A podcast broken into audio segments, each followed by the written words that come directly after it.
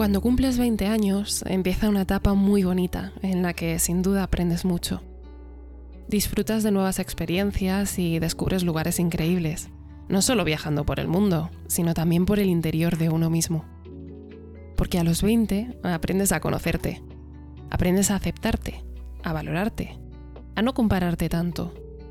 A los 20 aprendes a quererte, aunque ya sabéis que este es un proceso que nunca acaba. A los 20 te arriesgas, exploras nuevos caminos, tomas tus propias decisiones. Y a veces aciertas, otras veces te equivocas, pero siempre, siempre aprendes. A los 20 coges las riendas de tu vida y empiezas a decidir qué hacer con ellas. A los 20 luchas por tus sueños. Luchas por ti, por todos tus compañeros, pero por ti primero. Lo que seguro que Marina nunca esperaba es que a los 20 el destino le quitase de un golpe esas riendas y ahogase todos sus sueños en el fondo de una piscina. Nunca esperaba chocarse con la realidad de esa manera tan brusca y darse cuenta de que la única persona que se podía sacar a flote era ella. Que solo ella era su propio salvavidas y que para seguir aprendiendo, para seguir disfrutando, para seguir viviendo, había que seguir nadando. Sin duda hay gente que hace honor al nombre de este programa, así que hoy, en Capaces de Todo, Marina Conde.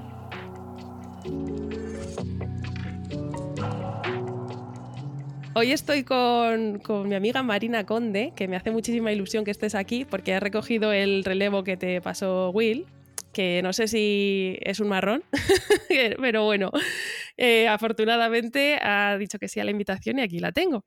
Así que para quienes no te conozcan, me gustaría que empezásemos la entrevista con una breve presentación en la que estaría genial que contestases respondiendo a dos preguntas, que además se las hice a Will también, que son, ¿quién era Marina en verano de 2020 y quién es Marina a día de hoy? Hola, buenas. Pues, a ver, Marina en el verano de 2020 era, era una chica que la verdad que no se conformaba solo con los amigos que tenía, y, decidió apuntarse a un grupo de senderismo con el que salió dos veces de senderismo. Eh, decidió invertir en su cuerpo y se apuntó a clases de baile la barra. Estuvo dos meses eh, a tope bailando la barra, incluido viernes cuatro horas, porque me encantó, la verdad. Fue, fue una pasión, lo cogí como hobby.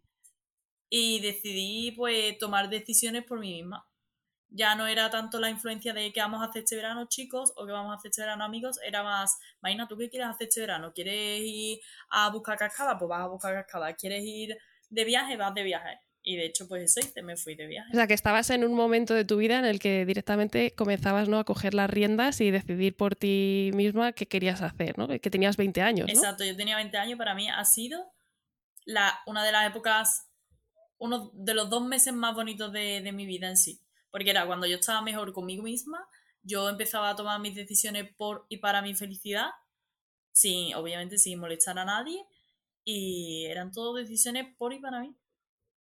Estaba súper feliz. ¿Y qué pasó en ese momento? Pues nada, yo me fui de viaje a Valencia a ver a una persona que para en ese momento era especial para mí. Y la verdad que el viaje fue súper guay. Fuimos a buscar cascadas, fuimos de senderismo. Eh, de hecho, eh, hay una anécdota que siempre me la recuerdo yo misma en la cabeza. Estamos en una cascada y había un precipicio al que se supone que tú no podías acceder porque si tú te asomas más de la cuenta podías precipitarte y caer. Pero aún así lo hice, porque sí, porque yo estaba feliz, estaba con la adrenalina, estaba súper contenta. Me asomé, de hecho me resbalé, fui a caerme, no me caí y, sí, y salí, obviamente después salí de allí, ¿no? Pero el día 8 de agosto eh, estábamos fuimos a ver un partido de fútbol, tal, nos tomamos dos cañas, estábamos bien y decidimos ir a bañarnos a una piscina por la noche. Total, que yo me retrasé un poquito a la entrada de la piscina, entraron ellos primero y se entraron a bañar. Total, se entraron a bañar y cuando yo llegué los vi con el agua, estaban sentados en la piscina, los vi con el agua por los hombros y dije, bueno, pues me voy a tirar aquí, más o menos a la mitad de la piscina y voy hacia ellos.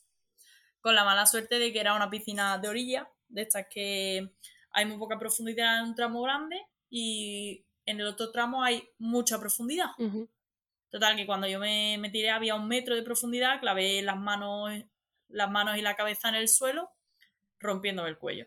En ese momento, eh, no me acuerdo de en sí del impacto, pero me acuerdo de salir, fue, fue, fue súper frustrante, fue agobiante.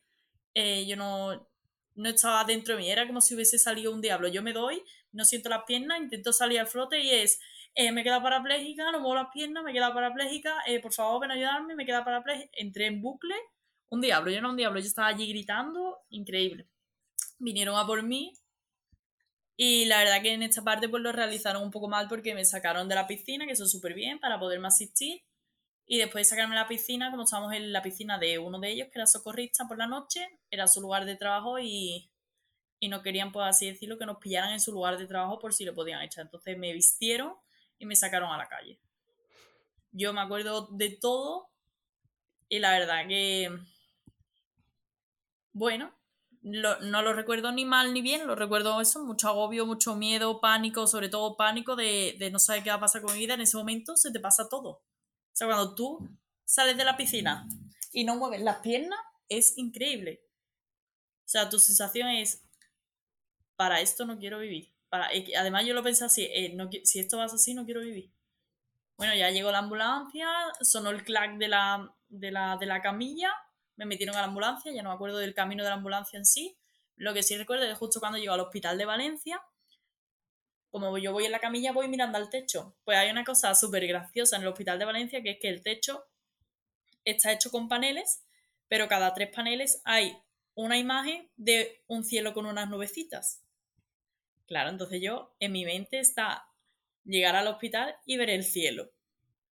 Y, y, y, se te plantea muchas cosas porque tú dices, hostia, vale, ya me he ido. Pues si estoy viendo el cielo y estoy viendo eh, mm, pajaritos, o sea, no, mm, ya me he ido. Pero ya llegué a lo que es el box, ya me hablaron los médicos, me acuerdo más o menos así de lo que me dijeron, Marina, esto es un papel que tienes que firmar porque te hemos hecho un tag y una, y resonancia y tienes esto, esto y esto. Y ya me operaron y ya, pues ya decidí yo contárselo a mi madre porque justo cuando me pasó y me recogió la ambulancia, no, no se lo a mi madre. Claro, yo pensaba que me iban a pinchar algo y para mi casa andando tranquilita. Claro. Pero que vaya, cuando me dicen una operación, una cirugía de, riesgo, tiene que ser de urgencia, además, tiene, nos tienes que dar tu permiso, quieres que llamemos a alguien. Eh, pregunté si había alguien fuera esperándome, no había nadie. Así que decidí pues llamar a mi madre. ¿Cómo que no había nadie? O sea, ¿te dejaron allí y se fueron? Eh, como era el COVID, se te lleva la ambulancia ah. y, llegas y tú llegas allí. Claro, yo aún así yo me esperaba que allí alguien hubiese ido, al menos aunque fuese a saber cómo estoy a acompañarme, pero no, no había nadie. La persona especial a la que yo había ido a ver decidió no ir. Ya. Decidió demostrarte en el peor momento que no era tan especial, digámoslo así. Exactamente. Ya. Este testimonio, además de ser durísimo, es súper importante para concienciar de este tipo de accidentes, ¿no? De las zambullidas, de, que parece que, pues eso, estabas eh, horas antes o días antes en un precipicio, te resbalaste y no te pasó nada y sin embargo en el lugar más tonto, ¿no? Una piscina que, todos pensamos que lo tenemos controlado, pues al final las cosas pasan y, pasan cuando menos te lo esperas. Em, digo que es súper importante porque quizás muchas de las personas que nos estén escuchando no sabrían bien cómo reaccionar ante un accidente así, cómo habría que haberlo hecho eh, de la manera correcta, ¿no? Porque tú dices que en ese momento te sacaron del agua y eso sí que estuvo bien, pero después, pues claro, obviamente eh, vestirte creo que no era lo más importante. ¿Cómo crees que tendrían que haberlo hecho para, por lo menos, minimizar eh, daños? A ver, lo más acertado hubiese sido movilizarme en el agua manteniéndome a flote con la respiración hacia afuera y la respiración fluida en el, caso de que esa persona esté consciente, si esa persona pierde la conciencia, puede perder la capacidad respiratoria, entonces habría que sacarlo y asegurarte bien de que afuera, movilizado, sin moverle el cuello, eh, totalmente en bloque, eh, eh, respiración hacia arriba, lengua afuera, para que esa persona respire. Y ahí dejarlo hasta que venga la ambulancia y sea la, ambulancia con la que le ponga el collarín y lo traspasa a la camilla. Porque a mí, ten en cuenta que me sacaron del agua que entre uno no, podían, porque al no poder mover las piernas yo era peso muerto. Claro. Me tuvieron que sacar entre dos. Fuera entre dos me pusieron una camiseta que no era la que no es la que tiene el cuello más ancho, por así decirlo, para meter en la cabeza. Y después de eso me trasladaron hasta fuera del recinto de la piscina, hasta la acera de la calle. Y una vez en la acera me pusieron en el suelo. Madre mía. todo eso, pues, sin saber que yo me había roto el cuello y obviamente entiendo que en mi cabeza, pues, medio colgando. Es tremendo, realmente, es tremendo. Y todo esto, claro, por el miedo a que otra persona perdiese un empleo que entiendo que es un empleo de verano, un empleo temporal. O sea... Es un empleo de verano. A ver, yo, yo lo... La única explicación que yo le doy a mi mente para que tenga la conciencia tranquila y no cree odio es shock, shock y lazo emocional. Tú entras en shock de que la persona especial para ti tiene algo que a ti se te escapa de las manos. Ya. Independientemente de eso, si tú te dedicas al socorrismo, tienes que tener la mente muy fría y tienes que saber cómo actuar. Exactamente. Exactamente. De hecho, claro, los primeros auxilios es algo que un socorrista entendemos que si nos pasa algo estamos en sus manos totalmente. O sea que. Qué mínimo. Qué mínimo, exactamente. Qué duro, qué duro. Y bueno, cuando llegas al hospital y te operan, después entiendo que ya te explicaron ¿no? que lo que había ocurrido, ¿no? que te habías roto las cervicales. Pues eh, al día siguiente llaman a mi madre. Bueno, a mí me ocurre eso a las 2 de la mañana, a las 9 de la, a las 2 de la, de la noche, por así, de la madrugada. A las 9 de la mañana llaman a mi madre, a las 5 está mi madre en Valencia. Desde Sevilla a Valencia a las 5 está mi madre. Coge el primer ave y se planta en Valencia. Mi madre tuvo mucho pánico porque cuando a ti te llaman del hospital, eh, mira que ha tenido un accidente su hija y la vamos a citar en, en reanimación. Vale, pero pásame con mi hija no, no, no podemos pasarla con su hija porque se encuentra en unas condiciones graves, pero, pero la citamos en reanimación porque, porque queremos que la acompañe. Mi madre, cuando a ti te citan en reanimación y no te pasan con tu hija, mi madre se creía que yo me había muerto, que la habían, mm, que la habían citado en reanimación por el hecho de cómo ella fuese a reaccionar a lo que, a lo que se fuese a encontrar. O incluso que a lo mejor estabas en coma, ni siquiera, ¿sabes? Cualquier cosa. Mi madre entró en pánico. yo, normal. Y vino con mi tío y a ella sí se lo explicaron lo que a mí me había pasado, pero a mí no me explicaron nada. Yo simplemente, aparte de que me encontraba súper sedada y muy drogada, mm, yo no, obviamente en ese momento no te crees lo que te ha pasado. Aunque yo tuviese la mente fría de que cuando yo me doy el golpe en la cabeza digo me queda parapléjica, no muevo las piernas, yo no quería creérmelo. Era un momento en el que tú dices, bueno, por eso eh, no llaméis a mi madre porque me va a pinchar y se acabó. Pero obviamente cuando tú te quedas sin movilidad en las piernas, tú piensas en una persona parapléjica. Y yo tengo la mente tan fría de que me pasa eso y justo en un momento te estoy diciendo que me he quedado parapléjica. Entonces, bueno, cuando ya llegó mi madre, a mi madre se lo explicaron. Y hasta pasados los meses no me dijeron a mí, ha pasado el mes y medio así, no me dijeron a mí, Marina, es muy difícil que tú vayas a volver a andar tu lesión es incompleta, puede evolucionar mucho, pero es muy difícil que tú recuperes más de lo que ya tienes. Hablaremos ahora un poquito más de tu lesión, pero así para como cerrar la primera pregunta, después de todo eso que, que, has vivido, de ese accidente tan, tan horrible, estás aquí hoy hablando conmigo con una entereza brutal. Entonces, ¿quién es hoy Marina? A ver, hoy Marina es una persona que no ve límites, que se cree capaz de lo imposible. Obviamente se para a pensar, pero eh, hace las cosas aunque sea con miedo. Me considero una persona que ahora a día de hoy hago las cosas aunque sea con miedo y, y con la cabeza bien alta para adelante. Pero sí es verdad que me paro muchas veces a pensar en, la situación en la, que en la que estoy, que en sí es la silla, pero no me frena soy una persona que no, me va a frenar. Yo me quiero ir a la playa, voy a la playa, yo me quiero ir de festival, me voy de festival, yo me quiero ir a no sé dónde, voy a ir a no sé dónde, porque una de las cosas que yo siempre he tenido clara desde que me ha pasado el accidente es, ¿puede ser que vuelva a andar? Pues sí, pero me queda un tramo en silla. ¿Y qué pasa? ¿Que voy a dejar de vivir por esta silla? ¿Voy a dejar de ser la persona a la que soy por esta silla? No. De hecho, he retomado toda la vida que yo tenía antes, he intentado retomarla máximo porque yo sigo siendo, mi mente sigue siendo igual. Yo sigo siendo la misma, pero sentada, con las piernas cruzadas, super mona. Exacto. Decíamos antes que Marina en verano 2020 estaba empezando a coger las riendas de su vida y a tomar sus propias decisiones. Y a pesar de todo lo que ha pasado, yo diría que Marina en 2022 está cogiendo las riendas de su vida y está tomando sus propias decisiones. Incluso lo hace con más conciencia, con más ganas y, con incluso, aunque con miedo, pero como ¿dirías que lo, lo valoras más? Lo valoro igual que cuando estaba de pie realmente.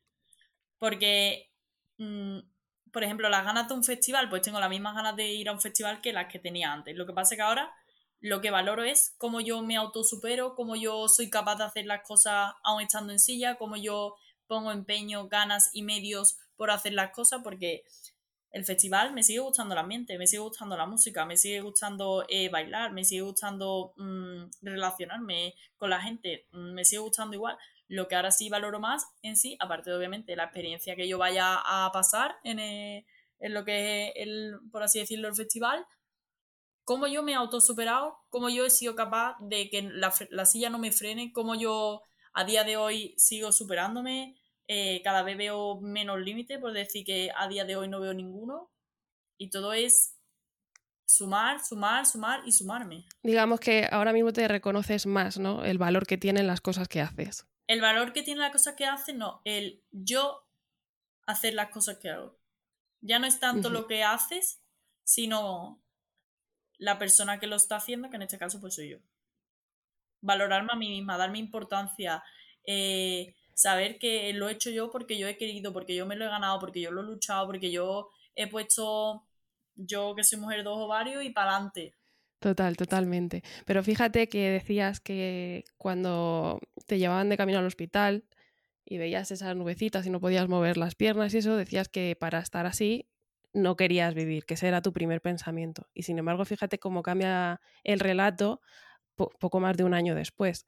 Entonces, a mí me gustaría abrir un tema que, es bastante delicado y es el proceso, el duelo ¿no? que se vive cuando tienes una lesión medular y el proceso de aceptación que es largo y no sé yo si llega a terminar en algún momento, porque siempre hay nuevas situaciones a las que te tienes que enfrentar y que siempre hay momentos, no sé si en el día o en la semana, que dices, ostras, eh, esto como que hay golpes de realidad, por lo menos a mí me pasa, que hay veces que digo, bueno, sí, más o menos estoy viviendo como antes, pero siempre hay algo que me recuerda que, las cosas no son iguales. Entonces, eh, sabiendo que la lesión medular pues, es una de las causas graves ¿no? más frecuentes de discapacidad en la población joven, pues por accidentes, ahora cada vez más por enfermedades, hay muchos procesos depresivos que se diagnostican después de una lesión así.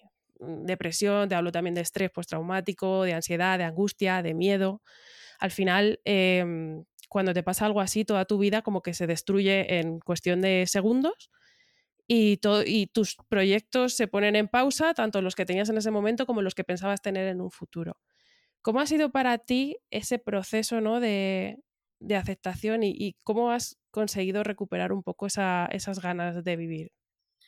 A ver, yo el proceso de aceptación en sí lo divido en tres partes. La primera parte que es negación, por supuesto, no te lo crees, eh, mm, no vas a ser una de esas personas que va en silla, por supuesto que no, eh, vas a mover las piernas sí o sí, y más porque ayer las movías y hoy porque no las ibas a mover, si eso sigue estando ahí, tus piernas siguen estando ahí y tú las ves.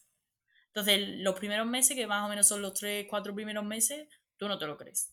Tú no te lo crees. Cuando ya empiezan a decirte, a los seis meses eh, la médula sigue, sigue mejorando, pero cada vez menos. Ya a los seis alrededor de los seis meses ya tú empiezas a decir, pues puede ser que me quede en silla. Por eso es lo que te he dicho antes de eh, igual ando, pero que va a haber un tiempo largo en el que voy a estar en silla. Ya sea porque, aunque yo pueda andar, me canse, va a haber un periodo de mi vida que pueda tener que estar en silla. Porque la calidad de vida igual me la puede dar la silla. Lo que no puede ser es que yo, aunque ande, me cansa los 10 minutos. Entonces, ¿qué pasa? Que la silla te va a dar la calidad de vida de vas a poder llegar a los sitios, vas no vas a llegar tarde, vas a poder ser puntual, vas a poder estar ahora, eh, vas a poder ir a cualquier sitio, no te va a limitar en cuanto a sitios normales. A la montaña, pues mejor ir andando, que sea de 10 minutos en 10 minutos. Que es lo que te da, pues, la bipedestación, que es lo, que, lo mejor que te puede dar la lesión medular, que tú te pongas de pie. Y después hay otra parte, la tercera parte ya es la de, es lo que me ha tocado, voy a disfrutar al máximo de mi vida, esto no me, eh, la silla no me va a frenar, no me va a dejar en el sitio. Si ando, andaré. Y en mi caso yo si ando, andaré y voy a hacer todo lo posible porque mi cuerpo esté adecuado para cuando llegue ese momento no haya ninguna nada que me pare. Ningún músculo atrofiado, ninguna deformidad, porque el hecho de que tú no muevas las articulaciones hace que eso se estanque, los músculos se degraden, eh, tu pierna tienda a deformarse ya que no se mueve, eh, empieza a coger posturas, entonces se deforma. Si llega el momento de que yo voy a andar y mi pierna está deformada, puede ser que no ande, o puede ser que ande muy mal. Mira, justamente a mí el otro día que me hicieron una entrevista, me preguntaron eso, me preguntaron, ¿tú crees que se le da demasiada importancia a, lo que es la parte física, ¿no? A que una persona ande por encima de lo que haga o lo que piense o como a factores más como más intelectuales, ¿no? Y, yo le decía, es que creo que no tiene nada que ver, o sea, son cosas que, que hay que darle el valor a, lo que es poder ponerse de pie. Ya no te digo de andar, sino la simple postura vertical en un ser humano es más importante de lo que mucha gente se cree. Ya no solo porque andes o no, sino por lo que dices, la atrofia, la osteoporosis, el sistema digestivo. O sea, que es súper importante que aunque no puedas andar, hagas por ponerte de pie. Y de hecho yo, yo sé que tú eso lo llevas muy a rajatabla porque además publicas muchos vídeos ¿no? en, en, tus perfiles con los bitutores y tal. Em, eso entiendo que lo estás haciendo para por si en un futuro eh, pues esa probabilidad de volver a dar pasos se hace realidad o incluso si no, por lo que dices, ¿no? De mantenerte en el mejor estado físico posible. Es súper, súper importante. ¿Y tú qué dirías a esa pregunta? Cuando, si a ti te, yo te preguntase eso, si piensas que está sobrevalorado andar porque la silla te da mucha independencia, ¿qué me dirías? Sobrevalorado, mm, para las personas que andan, por supuesto que no es algo cotidiano. Y para nosotros está, está muy, está, sí está sobrevalorado realmente porque de un día para otro te lo han quitado y ya no tienes esa capacidad. Y en cada momento te das cuenta de lo que podrías hacer estando de pie porque es lo que ya conoces y lo que haces estando en silla. Entonces, si, eh, al menos en mi caso, casi siempre hay un jolín. Con lo fácil que es subir el escalón, jolín, con lo fácil que es bajarme del coche, jolín, con lo fácil que es ducharme, jolín, con lo fácil que es tal. Pero, bueno, es un pensamiento más que se te pasa por la cabeza como hay que ver que llueve hoy, voy a tener que coger paraguas. Al final aprendes a convivir con ello, no hace que tu día sea peor porque... Eso, porque convives con él. Entonces, sobrevalorado. En aspecto de movilidad, sí.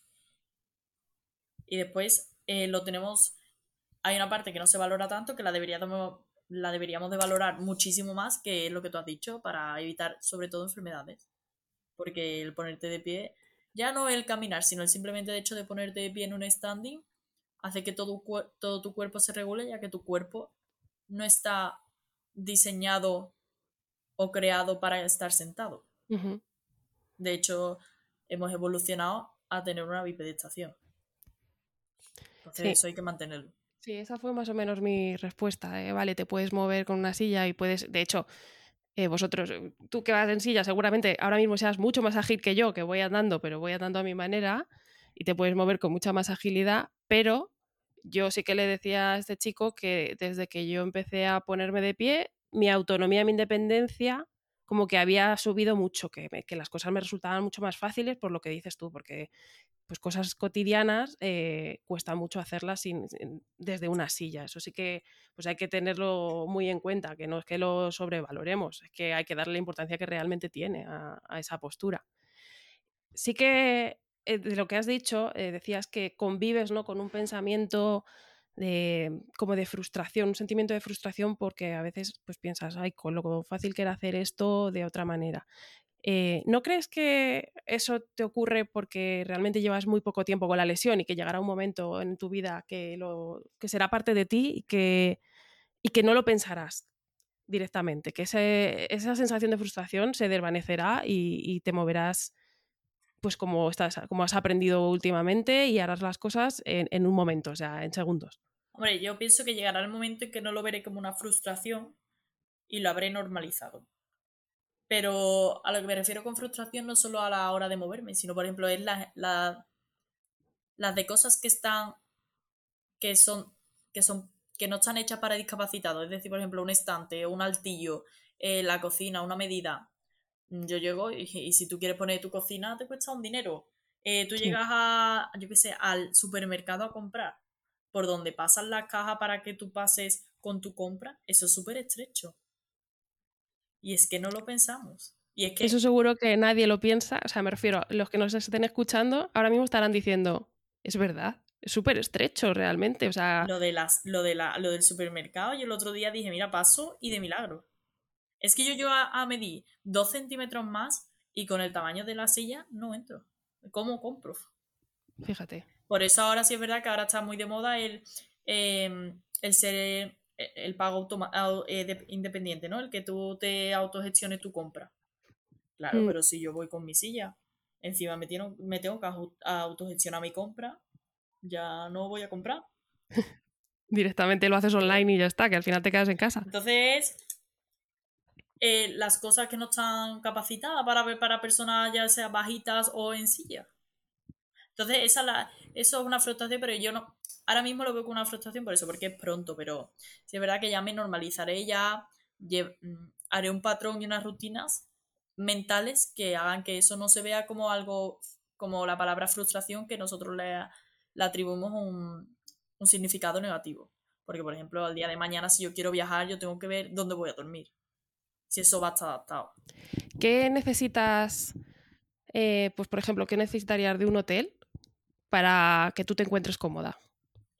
Para empezar, que cuando tú entres al hotel no haya ningún escalón, que sea una rampita o ya no. Eso es lo primero. Y ya después, pues ascensor para acceder a, a las habitaciones y que el ancho de la puerta sea el estipulado, que son 82 centímetros. Que yo al menos pueda entrar por todas las puertas. Que la ducha, mira, yo ya me ya después de mucha lucha, eh, me doy cuenta de que me puedo duchar en una bañera y que puedo salir de la bañera. Mejor que de un plato de ducha pequeño, porque al tener para eso pues cuesta un montón. Así que yo prefiero que tenga bañera, el váter que no hace falta que tenga las barreras para poderte agarrar. Yo en mi caso, pues con que sea accesible con la silla, pues ya me conformo, la verdad, porque para tampoco ponerme muchas barreras a la hora de viajar y que yo quepa entre la cama y la pared. Es decir, que el pasillo que hay quepa la silla para que me pueda pasar.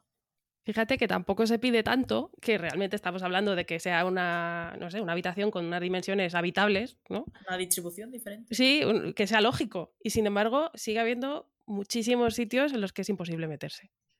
O sea, aquí queda un trabajo larguísimo por delante. Otro así, otro consejo que yo daría a la hora de viajar o para el hotel o para, por ejemplo, lo del coche, es que tu vida dependa lo menos posible de las adaptaciones.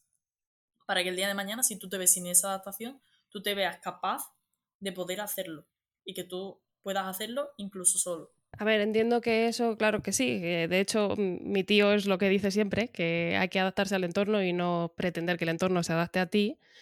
Em, pero te lo tiene que permitir la lesión, claro, porque ahora mismo ese es el, tema. Si tú tienes una, yo sé, una tetraplegia completa, tienes afectación en las manos, no tienes fuerza, no sé qué, pues igual sí que necesitas eh, esas adaptaciones. En tu caso, eh, a pesar de tener la lesión bastante alta, ¿no? Porque eras C6, C7, creo recordar, eh, has tenido muchísima suerte porque tienes los brazos y las manos perfectos. Exacto. Yo las manos y los brazos muy bien. Abdominal nada, o sea que equilibro muy poco. He aprendido a controlar a base de agarre rápido, por así decirlo, como lo llamo yo. Me agarro rápido al aro, pero sí, sí, conservo las manos y conservo bien los brazos, así que bueno, por esa parte me salvo. O sea, realmente tienes una tetraplegia incompleta que en la práctica es como una paraplegia. Sí. Em, volviendo un poco al tema de, de, la aceptación y de cómo me has contado cómo has cambiado ¿no? a nivel psicológico, ¿no? A cómo como ahora, pues eso, eh, haces todo, ah, no, te frena nada, no piensas que haya límites imposibles, etc.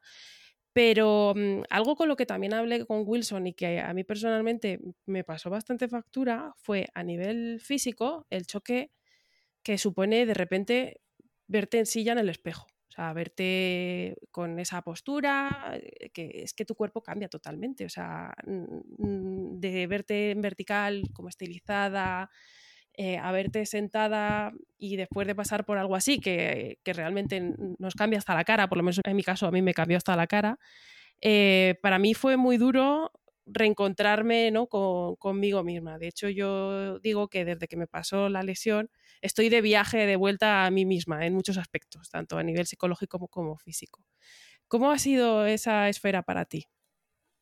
el primer momento en la cama, cuando los primeros meses, eh, yo también esto lo divido por fase. Entonces, el primer momento en la cama, tú estás un poco hinchada por todo, por el, el hecho de la cirugía, por el hecho de todo lo que te han pinchado para que tú no sientas dolor, el traumatismo, todo. Estás hinchada, pero sigues teniendo el mismo cuerpo que antes. O al menos en mi, caso, mi cuerpo era el mismo, aunque yo estuviese un poco hinchada. Yo me veía el cuerpo igual, pasa que tumbado, como cuando yo me lo veía tumbada. Eh, mis piernas seguían estando fuertes, aunque a partir de, de las dos, tres semanas empiezan a degradarse un poco, pero tú no eres consciente de que se están degradando porque va muy poco a poco cuando el primer momento en el que tú te sientas en silla, no te ves. Porque da la casualidad de que en el hospital pues no hay espejos de cuerpo entero. Solo hay cuerpo de, los hombros, nosotros que estamos en silla, pues de los hombros, el pecho hacia arriba. Entonces, al mes que yo me veo más o menos la cara en el espejo fue muy duro, porque tenía el pelo fatal, eh, aparte que no me había lavado el pelo, como tú has comentado con Lucía, pues que mm, mi cara había cambiado. Yo ahora tenía una cicatriz en el cuello súper grande, con unos puntos súper feos. Eh, la cara la tenía, aparte de hinchada, como que muchas ojeras. Eh, el labio como que se me había puesto muy rojo. No sé, hubo mucho cambio. En ese momento yo me veo y digo, bueno, esto es temporal, esto es porque, pues, porque he estado en una operación y esto ya esto se va a volver de nuevo a lo que había antes porque me daba aquí en la cabeza, aquí arriba, en el cuero caballudo, no me dan la cara, voy a seguir siendo igual de guapa. Bueno, cuando pasan los días y ya te ves en el gimnasio, que coincides con que hay un espejo de cuerpo entero y tú te ves sentada en la silla, o te graba tu madre por tal o cualquier compañero, ya tú, ya tú te ves, pero como cuando tú ves a alguien en silla que se ha roto la pierna como que sigue sin creértelo, esto no, hecho nada, tu cuerpo sigue igual, lo que pasa es que ahora estás sentado como si tuviese roto una pierna y no puedes andar. Entonces tu cuerpo sigue siendo el mismo, entonces tu aceptación a tu cuerpo no la hay, todavía no la hay porque tú, tú sigues igual que, que estabas. Ya cuando ha pasado los cuatro meses, cinco, que ya no has movido nada, tu barriga empieza a adaptarse a la silla, tu culo empieza a adaptarse a la silla, tus piernas empiezan a adaptarse a la silla, tu posición corporal empieza a adaptarse a la silla, porque antes tú, yo llevaba un corsé, entonces yo estaba súper rígida, entonces todo lo que era el cuello yo estaba recta, entonces yo me veía recta. Cuando me quitan el corsé, me quitan la faja, yo veo que no soy capaz de elevar el pecho hacia arriba y poner los hombros hacia atrás y poner la espalda recta, que mi posición natural es como cabizbaja o de caída. Cuando yo me vi en el espejo así dije, espero que cambie, porque no quiero ser así. No te reconoces en un primer momento. Yo sí que es verdad que cuando me pasó fue el golpe, el choque que te digo, me pasó cuando cuando me dejaron ya ducharme sola en el hospital, que fue cuando me vi en la silla desnuda después de la ducha y dije, ostras, tú, ahí sí que se notaba lo que decías. Yo también tengo los abdominales afectados y claro, de repente no tener musculatura ahí, pues hace que pues eso salga así. Y, y esos pliegues, ¿no? Y la cara hinchada y todo eso, no me reconocía, era como ver a otra persona totalmente. Y, cuesta mucho, cuesta mucho como recuperarte de eso, ¿no? Luego sí que al final en el hospital creo que estábamos muchos meses pues como en un ambiente que no, mm, no te arreglabas como eres tú, no te ponías tu ropa de siempre, al final estábamos siempre en el gimnasio, como que no te encuentras, pero, pero es un proceso muy largo y también va por fases, sí el hecho de que en el hospital también te digan, ponte ropa ancha para que te podamos ayudar a vestirte. Mm, tú te veías en silla, con ropa ancha. En un espejo. En, la zapatilla de dos números más. Sentada. Exacto, sentada. Era mucho el cambio. Ya después cuando. Después hay un proceso que yo viví que era el de que adelgazó mi cuerpo. Porque adelgazó porque ya se degradaron todos los músculos que me quedaban, se degradaron y ya adelgacé. Y entonces yo en ese momento, pues a pesar de estar en silla, ese momento engañó a mi mente, yo me veía mejor. Entonces yo sí es verdad que, por ejemplo, dije, pues yo paso ya del pantalón de chándal, yo me quiero poner mis leggings, eh, quiero ponerme mi, mi vaquero y la verdad que estaba súper contenta en ese momento con mi cuerpo. Pero ya después, cuando vuelve a cambiar, cuando ya tienes tu metabolismo, el que vas a tener, eh, los músculos que vas a tener o los que en ese momento ya te quedan, otra vez vuelves a engordar porque ya la, la masa muscular ya no está, se está distribuyendo de nuevo la grasa, pero de otra forma, eh, ya todo se empieza a acumular en las partes que tú no mueves. Los brazos los tengo súper fuertes y súper secos de grasa. La barriga está súper flácida y está más gordita. Porque no la muevo, no la ejercito y, y, no y en ese momento en el hospital no realizaba el cardio suficiente o las comidas no eran las adecuadas para poder llevar una, una alimentación y una vida que me, que me ayudase a que yo tuviese una condición física acuerdo a la que yo deseaba. Entonces, bueno, cuando yo me veo, eso era más o menos por verano, cuando yo me veo así, yo decido eh, cerrarme en mí misma, por así decirlo, y no, y no mostrarla a nadie. Y, y tener vergüenza y volver a vestir otra vez ancho y, y no querer, a ver, no querer ponerme en bañado, no porque yo me ponía en bañado, pero mm, no querer mostrar más de lo necesario. De hecho, fui dos veces a la playa, que fue las dos veces que me puse el bañado. Que de hecho me puse bañado, no me puse bikini. ¿Y has hecho algo, ha habido algo que te haya ayudado en ese sentido para volver a encontrarte mejor con tu propio cuerpo? A día de hoy sí, a día de hoy estoy haciendo mucho deporte, he vuelto a recuperar hábitos, me encuentro muy bien, la verdad, ahora.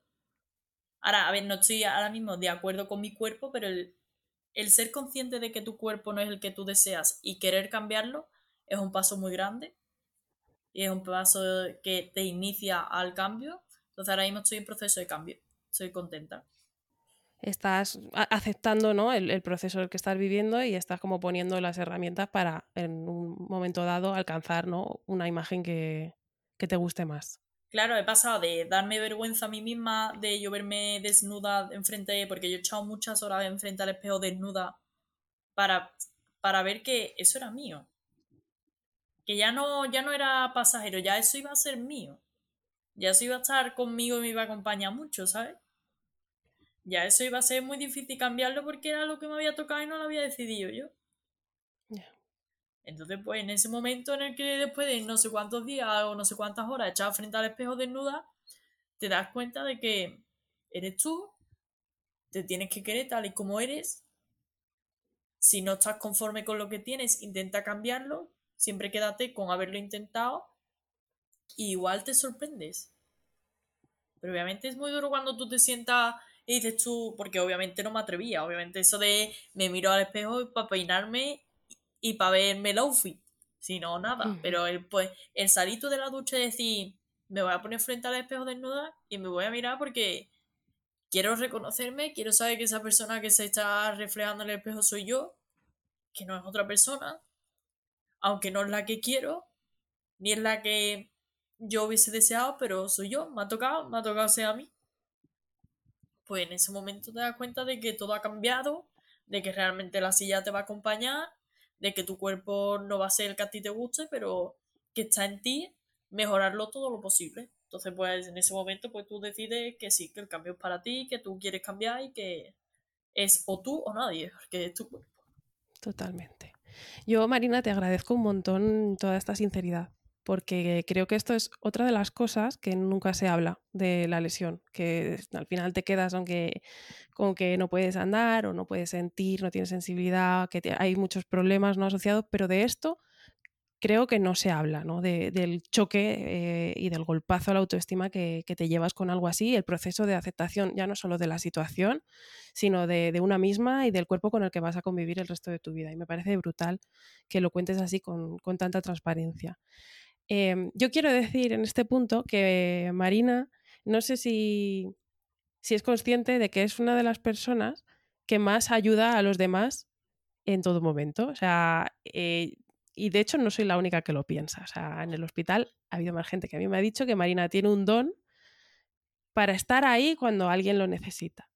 ¿vale? Yo recuerdo que la primera vez que bajé al gimnasio, cuando llegué al hospital, fuiste la primera persona que se acercó a mí y me dijo, hola, soy Marina, eh, ¿qué te ha pasado? ¿Qué haces aquí? Y, mm, muchas veces em, yo pensaba, ¿cómo se ayuda a alguien que ayuda tanto? Y aquí te quiero contar que hablando de esto de la autoestima, como tú realmente eh, Marina estuvo conmigo las semanas que más vulnerable estaba yo en el hospital, porque era cuando llegué que no sabía hacer nada. O sea, a Marina le tocó el marrón de ser mi compañera de habitación cuando yo no sabía pasarme a la cama desde la silla, cuando yo no podía ir al baño por mi cuenta, cuando me tenían que vestir y cuando pues eh, una está más flojita tanto física como anímicamente. Y aquí cuando yo estaba así, yo recuerdo que hubo un día que me empezaste a pasar perfiles de, Instagram de chicas, sobre todo estadounidenses, que estaban en silla y que publicaban pues mogollón de cosas que hacían y que estaban pues eso eh, arregladas con la silla, que se iban a hacer no sé qué y lo publicaban, que bailaban y para mí mm, fue un subidón ¿no? de, motivación ver estos referentes eh, en redes sociales. Mm, y, quería preguntarte si, a ti e, eso también te ha ayudado, ¿no? Ver esas, esas personas, cómo normalizaban esa situación. De hecho, yo hay una chica que sigo que también habla de eso que dices, de, la diferencia entre la parte superior de su cuerpo con la parte inferior, porque al final lleva muchos años en silla y tiene las piernas muy delgaditas y la parte de arriba muy, muy fuerte y lo normalizaba mucho. Em, ¿A ti te ayuda también seguir ese tipo de perfiles? Porque yo sinceramente te veo como la próxima Chelsea Hill española. A ver, te ayuda porque te abre los ojos de decir, no solo está la silla, también está la vida. Y la puedes disfrutar igual o mejor. Porque lo que he dicho antes, que te puedes superar a ti misma. Si es verdad que te motiva, pero al fin y al cabo está en cómo tú te motivas a ti mismo, ¿sabes? El cómo tú, todo eso que captas, toda esa información, todos esos vídeos, todas esas personas que conoces, cómo te afectan a ti o cómo tú dejas que te afecten. Yo puedo ver los vídeos y puedo quedarme en mi casa. Ya. O puedo ver los vídeos y decir, ¿y por qué yo no? ¿Y por qué yo no? O, y yo también, por supuesto que sí. En referencia a lo que has dicho antes de que me gustaba ayudar mucho a las demás. Cuando yo entro en el hospital y yo, bueno, cuando yo me pasó el accidente, mis primeras palabras a mi madre fueron, si esta va a ser mi vida, yo no la quiero así. Yo, de hecho, se la achaqué mucho a mi madre, que si esto va a ser así, que yo no quiero, ¿eh? que yo no quiero. Pues yo venía de bailar twerking, de subirme a la barra, de saltar como una cabra por todos lados, de bailar, de cero vergüenza. Yo en ese momento decidí cerrarme.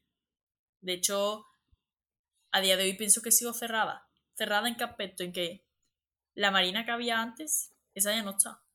Ahora hay otra. Yo, por ejemplo, eh, allí en Valencia, yo lo que hacía era salirme al pasillo, por no querer estar conmigo misma, me salía al pasillo y hablaba con el primer enfermero que pasase, con la primera persona que pasase, desde el pasillo, porque no podíamos intercambiar habitaciones. O sea, no podíamos estar con más compañeros. Era tu habitación y se acabó. Cuando llego a Toledo, exactamente lo mismo. No quiero, no quiero interiorizar con Marina, no quiero conocer a Marina, no quiero conocer la Marina que está en Sevilla. Entonces lo que hago es toda la ayuda que yo me podría haber ofrecido a mí misma, se la ofrecí a los demás.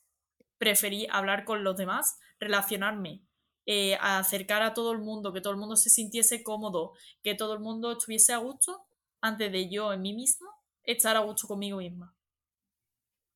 Hombre, ya después cuando yo aquí me miro al espejo, como hemos hablado antes, ya interiorizo un poco más. Pero sí es verdad que, que a día de hoy pienso que la marina que había antes ya no está. No sé si es mejor o peor. La marina de antes me gustaba un montón. La marina que hay ahora me gusta también, pero no, no es la misma. No es la, no la que yo hubiese elegido para ser, pero también me gusta. Creo que estamos en búsqueda constante, que creer que te, conoces al 100% y que controlas cómo vas a, mm, cómo va a ser tu vida en un futuro, creo que eso es un error para todos. O sea, estén en cualquier situación, no controlamos nada y vamos cambiando todo el rato. Lo importante es encontrar como, como una situación de equilibrio, ¿no? Y de, y de mm, ¿cómo decirte?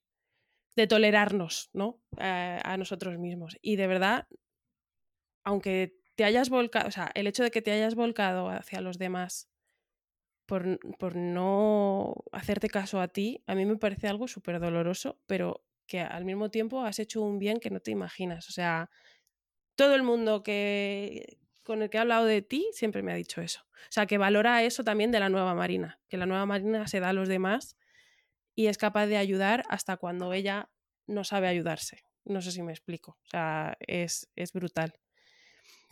Em, bueno, llevamos ya un buen rato de, entrevista, la verdad es que están saliendo cosas súper importantes y siempre saco el tema del deporte en, todos, en todos los podcasts, porque creo que en una situación como la nuestra es uno de los ejes más importantes como para reconectar con uno mismo en todos los aspectos. A día de hoy, em, antes me has dicho que bailabas twerking en barra, etcétera. Em, yo te he visto retomar ¿no? o intentarlo de nuevo. Eh, ¿Cómo te has sentido cuando, cuando volviste a reencontrarte con la barra y qué deportes practicas a día de hoy? A ver, yo, una de las cosas cuando en la segunda etapa de la lesión es que yo te das cuenta de que lesionado medular, si tú quieres calidad de vida, eres deportista. Da igual de deporte que sea, pero eh, lesión medular, deportista. O sea, va como ligado, eso es inseparable, eso es un pack. Es un pack o llevas una vida pues más sedentaria, más de degradación de tu cuerpo. Pero si no, si tú decides que es un pack, es un pack, da igual del deporte que sea. Entonces yo sí es verdad que retomé la barra, la retomé nada a los cinco meses de lesión, o sea, nada, o sea, yo todavía que me acaban de quitar corsé y yo no sabía ni llevar la silla. Y fue una pasada, fue una pasada, me, fue muy, muy duro, muy duro personalmente, fue muy duro. Sí, eh, psicológicamente fue muy, muy duro. Y personalmente fue, fue una pasada. El ver que yo, en ese momento me ayudaron a subir y había personas que me sujetaban y demás, pero fue muy bonito el ver como personas con las que solo había estado dos, meses me estaban dedicando su tiempo, sus ganas, eh, viendo que hacían todo lo posible. De hecho, a día de hoy me sigo quedando con mi escuela de, de baile la barra porque es donde hago los entrenamientos personales y a día de hoy siguen buscando adaptaciones para que el hecho de subirme a la barra sea mucho más fácil y, y sea mucho más accesible para mí.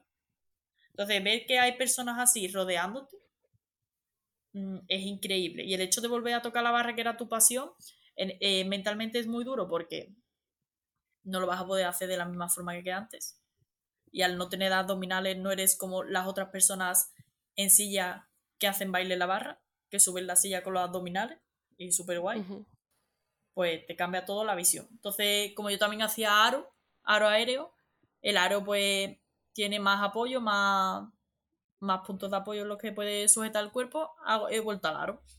He vuelto al aro, hago mis cositas, lo que pasa es que como no me pongo de pie ni puedo darle con las piernas, no puedo girar. Pero bueno, ahí está mi entrenadora para darme el impulso siempre que me hace falta, que, que a ella la amo, la verdad. Y en mi escuela de, baile, CLS Pole Sport, es lo mejor, vamos. Y después eh, dije yo, vale, eh, lesión medular alta, tengo brazos, tengo manos, voy a intentar sacar abdominal eh, como sea, aunque sea la primera línea. Me puse a tope con la piragua. A mí me encantan los deportes de agua y y me puse a tope con la piragua y de hecho sigo en piragua dos veces en semana, una hora y media. Y la verdad que estoy súper contenta y de hecho he recuperado abdominal, he recuperado bastante abdominal, no del todo, no 100%, pero bueno, algo es algo para el, al menos para que me dé, para poder coger aire si quiero dar una bocanada para poder volver a la piscina, que después de, de todo lo que me pasó, en verano volví a la piscina y sin miedo volví a natación, hice natación, súper guay, de hecho quiero retomar ahora, pasa que no tengo tiempo. Yo te lo recomiendo mucho, yo estoy en natación también y, a mí me ayuda un montón, la verdad. También porque yo, pues, bueno, tengo mucha espasticidad, entonces pues para eso ayuda mucho. Pero vamos, que ya piragua, baile, yo te he visto haciendo esquí también. Claro, ya de locura he, he probado varias cosas. He probado el senderismo en silla, que la verdad que fue una experiencia muy guay, ves, otro, otro terreno, ves otra, otras adaptaciones, pero personalmente no me gustó. Después eh, he probado también el parapente, que también me gustó muchísimo. Y con lo que más me quedo, por supuesto, es el esquí. El esquí adaptado alpino ha sido lo mejor que yo he probado. Eh, de hecho, quiero que sea mi deporte, voy a luchar porque sea mi deporte. Pero bueno, como toda discapacidad, pues todo es económicamente muy alto, de valor muy alto. Pero bueno, voy a luchar por, por, hacerlo. Y ahora estoy en, en, en espera de hacer surf. Madre mía. Seguramente el 3 de abril vaya a ser, a ser surf avanzado, a probar. Marina, y creo que haces más cosas que cualquier persona sin discapacidad, así te lo digo.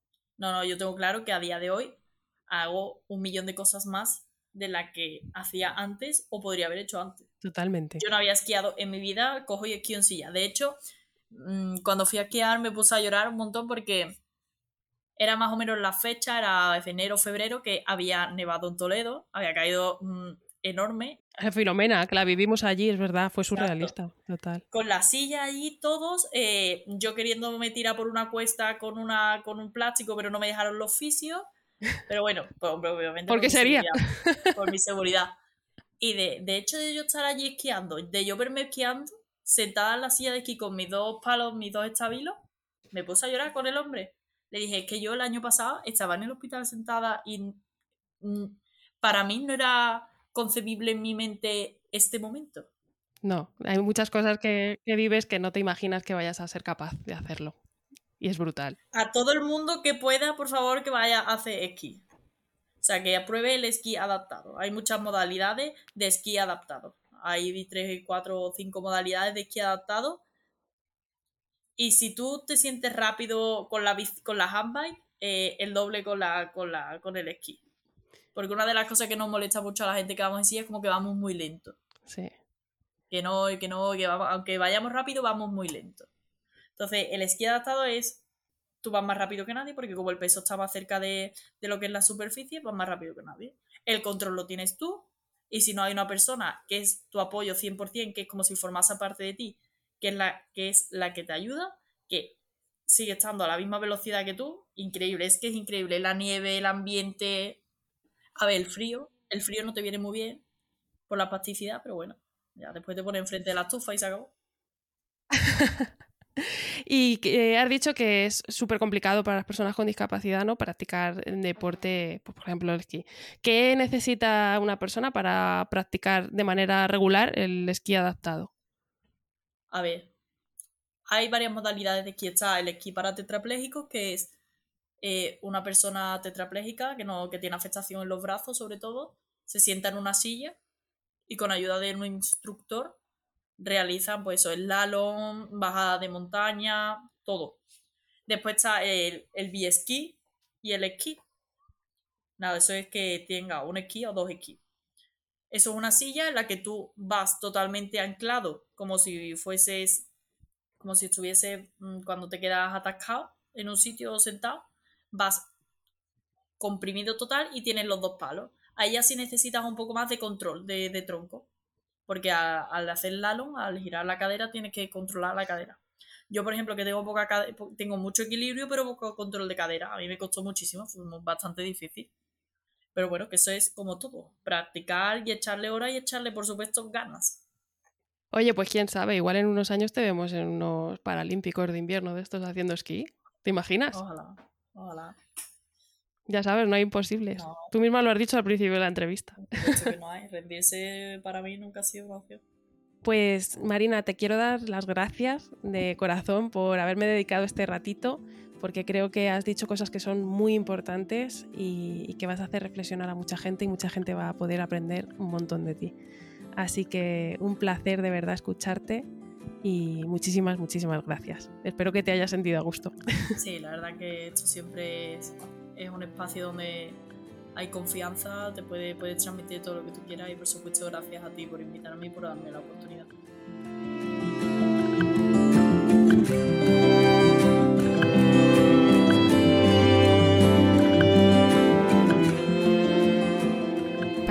Mentira que una chica de tan solo 22 años nos pueda dar lecciones tan valiosas de autoestima y autocompasión. Pero así es Marina. Hoy con ella hemos aprendido cómo tendríamos que actuar para que podamos minimizar los daños si algún día presenciamos un accidente como el suyo. Que aceptar que la silla de ruedas le va a acompañar el tiempo que sea necesario y que además le da calidad de vida fue un paso clave para aprender a vivir de nuevo. y que a pesar de lo ocurrido, ella sigue siendo la misma persona que, aún con miedo, tiene claro que los imposibles no existen. Y vaya si nos lo está demostrando. Puedes encontrar a Marina en TikTok e Instagram. Te dejo el enlace a sus perfiles en las notas de este capítulo. Si te ha gustado este episodio, no dudes en compartirlo en tus redes sociales para que pueda llegar a mucha más gente. Si lo haces, acuérdate de mencionar mi perfil, arroba miriamdecer. También puedes ayudarme mucho si dejas una reseña y valoras este podcast en la plataforma en la que lo estés escuchando. Ya sabes, si quieres, hablamos y nos escuchamos pronto en un nuevo episodio de Capaces de Todo.